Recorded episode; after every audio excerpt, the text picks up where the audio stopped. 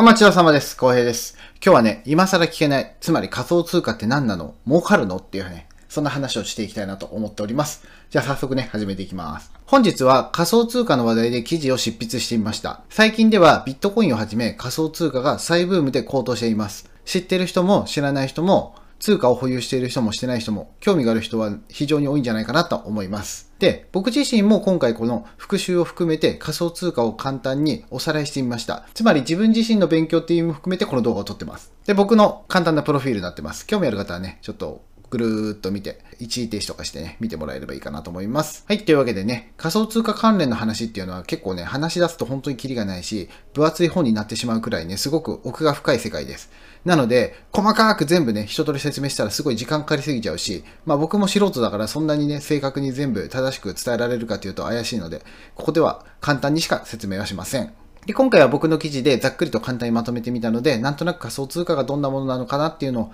知りたい方っていうね、そういった方に向けて動画を撮っておりますので、ぜひ参考にしていただければ嬉しいなと思います。で、仮想通貨はもうどんどん技術進歩が進む未来において、知っておいて損はないと思う、そういった分野だと思いますし、近い将来は仮想通貨っていうのはとっても非常に身近な存在になると思います。なので、僕のようにサービス業で働いてらっしゃる方っていうのは、キャッシュレス同様に仮想通貨も将来的に決済手段の一つになってくる可能性が非常に高いかなと思うので、今のうちに勉強しておくっていうのもこれからの仕事にとても役に立つと思うので、ぜひ参考にしていただけると嬉しいです。で他にも僕の記事ではサービス業従事者向けの記事を書いているので、そちらもぜひ参考にしてもらえたら嬉しいです。同様にこうやって動画も撮ってます。で、まず最初に仮想通貨についてのおさらいなんですけども、じゃあ今更聞けない仮想通貨とは何度だってね、その話をね、これからちょっとしていきます。で、仮想通貨っていうのは、例えば暗号資産とかって言われたりもするんですけども、まあ簡単に言うと、電子データのやり取りで、主にインターネット上で取引される通貨で、現金のような実体がない存在であります。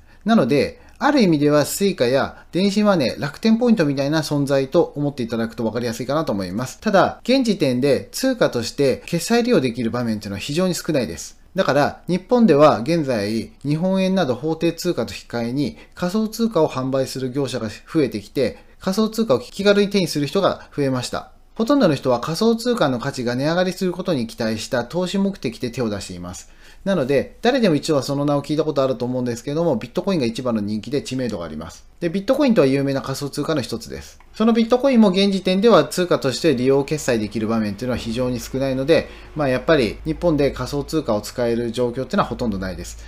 なので、現時点では Suica とか電子マネーとか楽天ポイントみたいなものの方が多分非常に価値はある状態ですよね。で、ここ最近ではまた仮想通貨のブームが再燃しているようです。2018年後半ぐらいから最初のブームが来て、えーその記憶ある方多いと思うんですけども、まあ、年を越した瞬間に、ブームは消え去りました。仮想通貨の取引っていうのは価格変動が大きくって、儲かって送り人なんて呼ばれる人がね、誕生したりとか、そういったのもあったんですけれども、その反面で大きく損をする人もいました。あくまで自己責任なんで、投資として取り組むにはギャンブル要素が大きいかなっていうのが現状ですね。で、前回の仮想通貨のブームに関しては、年を越した瞬間に一気に価格が落ちて、もう一気に値段が下がってしまって、どの仮想通貨もめっちゃ安くなっちゃったんですね。で、それでまあ、ブームは一時それでもう終わったみたいな風に言われてね、一回消えました。で、今年になって2020年また高騰が始まっております。今、ビットコインに関しては、価格、取引価格が200万円ぐらいになってますね。今現在で160から180万の間をなんか行ったり来たりしてるような、そんな状況です。で、この高騰の原因っていうのは、ビットコインと呼ばれる仮想通貨の半減期を迎えたからなのかなと思います。で、ビットコインっていうのは、マイニングっていうシステムを使って、通貨の維持管理システムを一般の人に報酬を与えながら管理している、そういったやり方をしています。この報酬システムが2020年に半分に減らされるっていうのがね、確定してたので、半減期を迎えて、ビットコインの価値が高まったために高騰したのではないかなと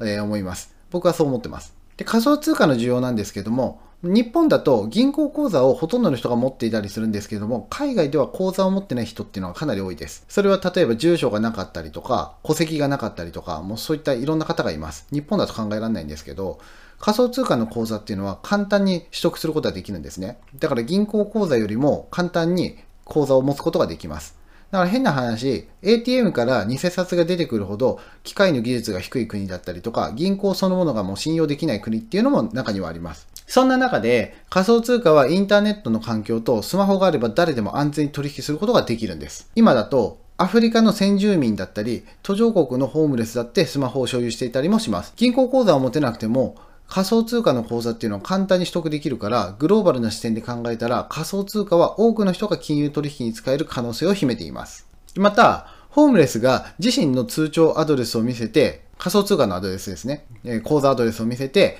仮想通貨を物乞いするなんて話もね、中には聞いたりします。で、ビットコインとの違いなんですけど、仮想通貨っていうのは主にビットコインのことを表現している場合が多いです。多分よく知らない人とかはそう思ってるんじゃないかなと思います。また、ビットコイン以外の仮想通貨をアルトコインっていう表現をしたりもします。仮想通貨の特徴っていうのは通貨ごとに大きく異なっていて、使い道だったり将来性っていうのも様々です。仮想通貨も様々な企業や団体から個人まで発行することもできます。その数はざっと数千種類あるってね、そんな風に言われてて、その中で仮想通貨の始まりとなったビットコインが一番資金を集める人気通貨となっております。で、僕が仮想通貨に投資した理由っていうのは、まあ、最初は知り合いから教えてもらったっていうのがきっかけでした。で、どっちかといえば仮想通貨って呼びながら、詐欺臭いもんだなってね、そんな風に思ってて、まあ、興味もね、全然持ってなかったんですけども、まあ、話を聞いてみたらすごく非常に面白いなと思いました。で簡単に言えば仮想通貨の未来は世界中で共通の通貨が使えるようになる可能性があるっていうことです。例えば、日本で買い物をするなら円が必要になります。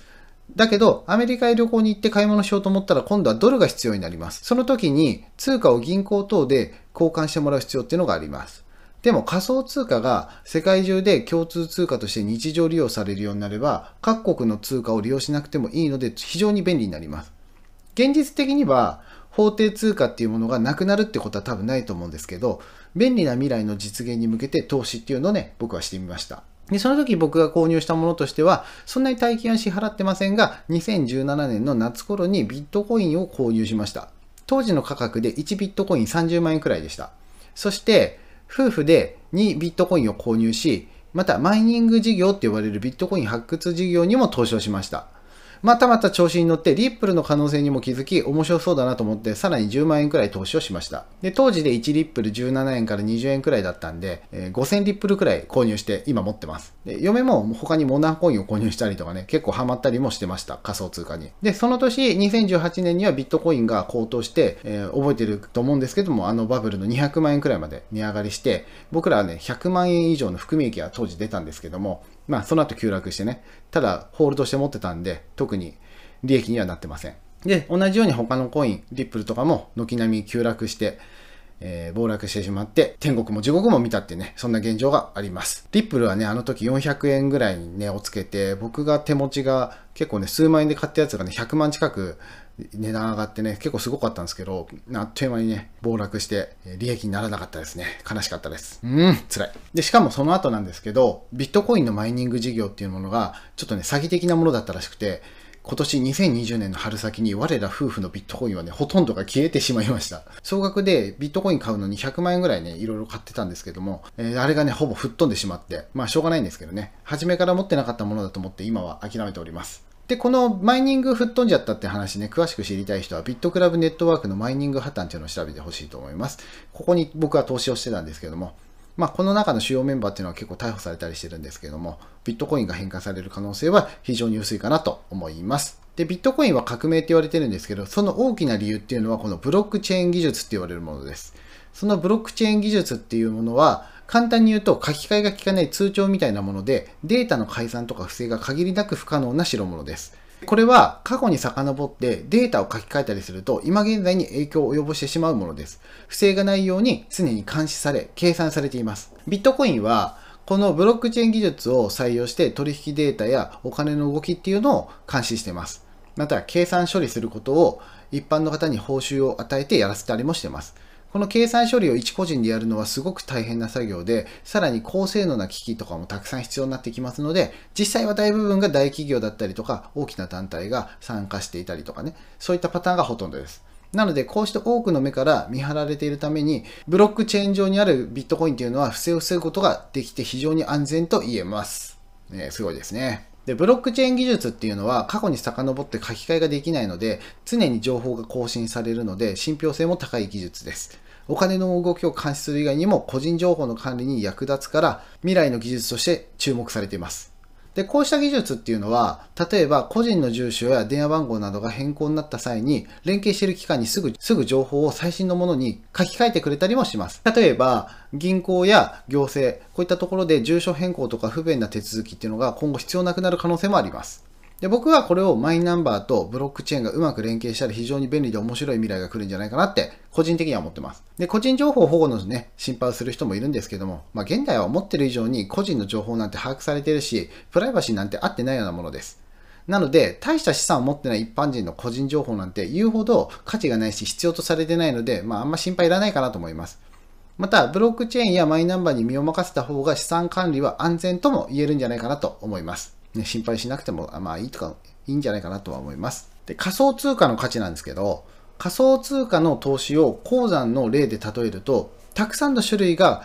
鉱物資源が埋まっている鉱山の中から鉱石を発掘しているような、そんな状態だと思ってください。その掘り起こした鉱石が将来は純金として価値のある存在になるか、それともただの石ころとして終わってしまうのかって勝負をみんなが競っている状態。それがこの仮想通貨バブルだと思っていただくと分かりやすいかと思います。で、そんでもってね、現時点ではビットコインが純金としての価値がある存在なんじゃないかなっていうふうにね、予想されてみんなが買い漁ってる状態。つまり鉱山から金、ビットコインは金だと思って発掘、買ってるっていう状態ですね。なので、資産としての価値は現時点でビットコインが優れてるっていうことになります。でも、時間が経った頃にビットコインっていうのは石ころで他の通貨が純金の存在になってるっていう可能性もあります。またビットコインを筆頭に純金に次ぐ銀や銅のようなそんな存在価値を争っているそんな通貨もあって例えばリップルとかイーサリアムネムとかって呼ばれるアルトコインと呼ばれるそういったビットコイン以外のコイン通貨っていうのもありますでそれらもね非常に人気があって今買い漁られたりえ、発掘されているようなね、そんな状態でございます。で、僕個人的にはね、リップルが銀やダイヤのような存在で、純金にもなり得るような存在じゃないかなと思ってます。まあ、リップルについてはね、こう否定派もいるし、肯定派もいるんでね、まあいろんな意見あるんですけども、まあこれについてはまた次回以降でご説明しようかなと思っております。というわけで、純金の他にも価値がある鉱石っていうのが存在するように、仮想通貨も将来はメイン通貨プラス2、3種類の通貨っていうのが主流になって利用されるんじゃないかなと僕は思ってます。まあ、あくまで予想ではありますけども、基本的にはビットコインとリップルと何か他のコインですね。こういったものが使われるんじゃないかなというふうに考えております。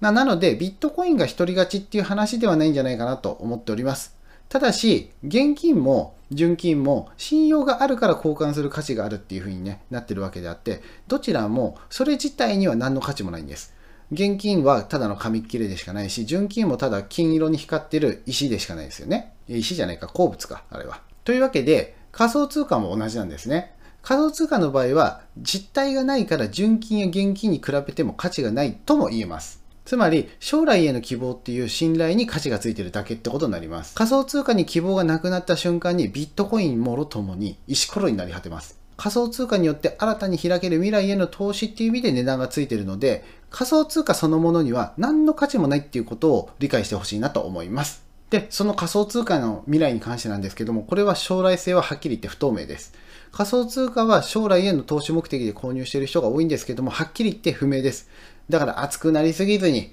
楽しく楽しむ程度で購入するのがベストかなと思っております。基本的にはビットコインを中心に価格が動いてるから確実性を求めるのでビットコインを購入する方がいいとは思います。で、購入方法ですけども、購入するには金融庁が認可した仮想通貨交換事業者っていうところから購入した方がいいと思います。よく手数料とか販売通貨の種類とかで選ぶ人もいるんですけども、金融庁が認可した企業っていうのを選んだ方が何かあっても救済してくる可能性があるので、まあ、安心を求めるんだったら認可企業を選んだ方がいいと思います。金融庁のホームページで確認できます、これに関しては。で、ちなみに一時話題になったコインチェックっていうのは、あの、コインチェック問題っていうのがね、起きた時に、あの騒動ですね、起きた時に、当時まだ認可されてる企業ではありませんでした。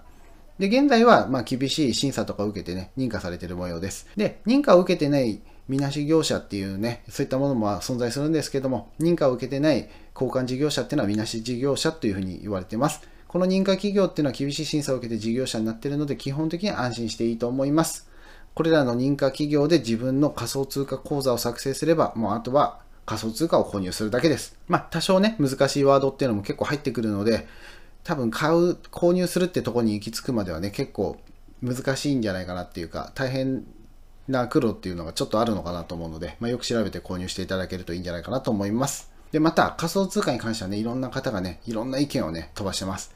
本当いろんな意見が飛び交ってるんで、肯定的にも否定的にも捉えてる。そんな方いっぱいいます。だから自分の信念でこれがいい、これが欲しいって思ってね、そういった信念で購入するっていうのがやっぱ一番大事です。えー、これをね、勧められたからといって何でも手を出さないこと。これが重要です。僕がリップルがいい、ビットコインがいいって言ったから、じゃあ同じもの買いますとかね、そういったものはやらないようにした方がいいと思います。で特にね、知識、投資の知識がない方っていうのは本当注意が必要です。僕はおとなしくビットコインに投資をして、遊びでリップルを購入するっていうね、まあ、やるんだったらそういった程度でいいんじゃないかなとは思います。で、また主婦は税金に注意してください。主婦は仮想通貨で大きな利益を出すと税金が大幅にかかって、扶養控除を抜けてしまう必要っていうのが出ます。パートしながら仮想通貨に手を出すときってのはより注意が必要です。年間20万円までの利益でしたら雑所得っていう分でね、扱い受けるので、まあ、特に問題ないんですけども、20万円年間超えた利益っていうものに関しては税金がかかります。だから例えば年間103万円の壁とかね、そういったもので働いてる方っていうのは200万円稼いだらもうおしまいなわけですよね。えー、半分持ってかれるとしても、ビットコインが跳ね上が、なんかたまたま買ったビットコインが跳ね上がって200万円になりましたとか言ってね、それを現金化しちゃうと、もう一瞬で扶養控除抜けなきゃいけなくなっちゃうみたいなね、そんなパターンが起こり得ます。なので、パートである程度の収入を得ていたとしたら、一瞬で扶養控除枠を超えちゃうので、特にね、この12月に迫った今っていうのは特に注意が必要です。所得の金額が1月から12月で計算されているからです。なので、現金化をするのは年をまたいでからにした方が逆にいいかなと思います。持ってる方に関してはそうしてください。で、働き頭と男性、えー、夫名義で通貨の売買する方がなんかいいんじゃないかなと思います。奥さんがやる場合はちょっと旦那さんとね、うまく連携してやるといいと思います。で、今日のまとめになりますけども、仮想通貨を含む投資っていうのはあくまで自己責任です。税金などにも注意しながら楽しみましょう。で、購入するには基本的に金融庁から認可を受けた企業っていうのを選ぶべきです。また相場の変動もリスクも大きいので、余剰資金で楽しむ程度にしてください。借金してまでやるとか、レバレッジですごく、すごくリスクな投資をね、するとかね、そういったのはやらない方がいいと思います。基本的にはビットコインをメインで購入して、えー、楽しくね、こう、チャートを眺めるぐらいの方がいいと思います。で、アルトコイン、リップルとかね、今僕が挙げたものに関しては将来性が不明です。だけど、まあ非常に面白い存在ではあると思います。で、購入後は短期売買よりも眠らせておくっていうこと。基本的にガチホールドって言われることをしておいた方がいいと思います。だから、買ったらもういじらないでそのまま寝かしておくってことですね。だから僕は2020年ぐらいまでまあ様子を見て売買しようかなと思ってます。この2025年っていう数字は特に大きな明確っていうのはないんですけども、まあ、あと5年ぐらいね、ちょっと寝かしとこうかなと思っております。コロナもね、